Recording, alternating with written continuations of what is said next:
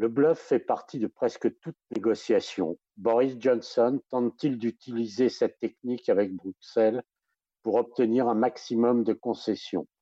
Ce n'est pas certain, mais le Premier ministre a fait monter la tension d'un cran, alors que les négociations pour fixer les futures relations entre le Royaume-Uni et l'Union européenne reprennent mardi.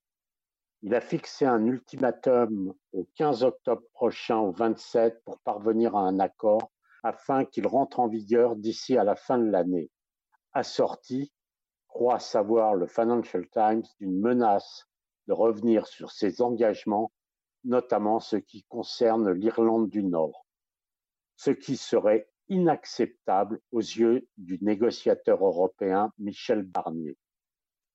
Il ne faut cependant pas se tromper. Boris Johnson a avant tout des préoccupations intérieures. Il sait que lors des élections de décembre dernier, la fermeté a payé face à l'opposition travailliste. Certes, mais depuis quelques mois, les conservateurs britanniques sont dans les sondages en chute libre.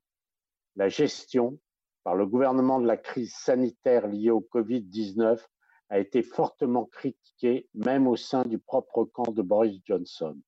La crise sanitaire a entraîné l'économie britannique dans une violente récession qui pourrait obliger le gouvernement à augmenter les impôts pour financer les milliards de livres d'aides destinées à amortir le choc de la double crise économique et sanitaire. La situation britannique n'est certes pas très différente de celle connue par les autres pays européens, la France en tête. Reste une hausse des impôts pour faire face au creusement de la dette publique serait une hérésie au pays de Margaret Thatcher.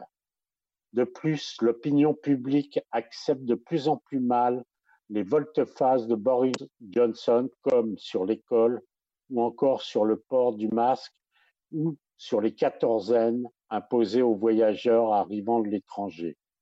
Boris Johnson n'a cependant pas dit son dernier mot. Il a démontré sa capacité à rebondir grâce à son populisme qui plaît à certains électeurs.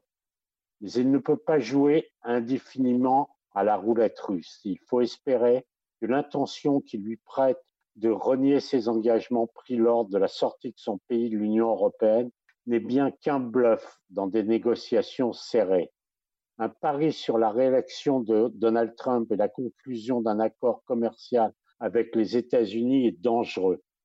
L'Amérique ne remplacera jamais totalement l'Union européenne, qui représente près de la moitié des échanges commerciaux du Royaume-Uni. Le Global Britain, la Grande-Bretagne mondiale, comme le souhaitait Boris Johnson, est du domaine du rêve et non de la réalité.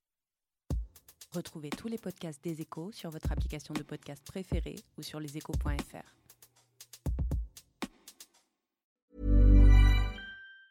Planning for your next trip? Elevate your travel style with Quince. Quince has all the jet setting essentials you'll want for your next getaway, like European linen, premium luggage options, buttery soft Italian leather bags, and so much more. And is all priced at 50 to 80% less than similar brands. Plus, Quince only works with factories that use safe and ethical manufacturing practices. Pack your bags with high-quality essentials you'll be wearing for vacations to come with Quince. Go to quince.com/pack for free shipping and 365-day returns.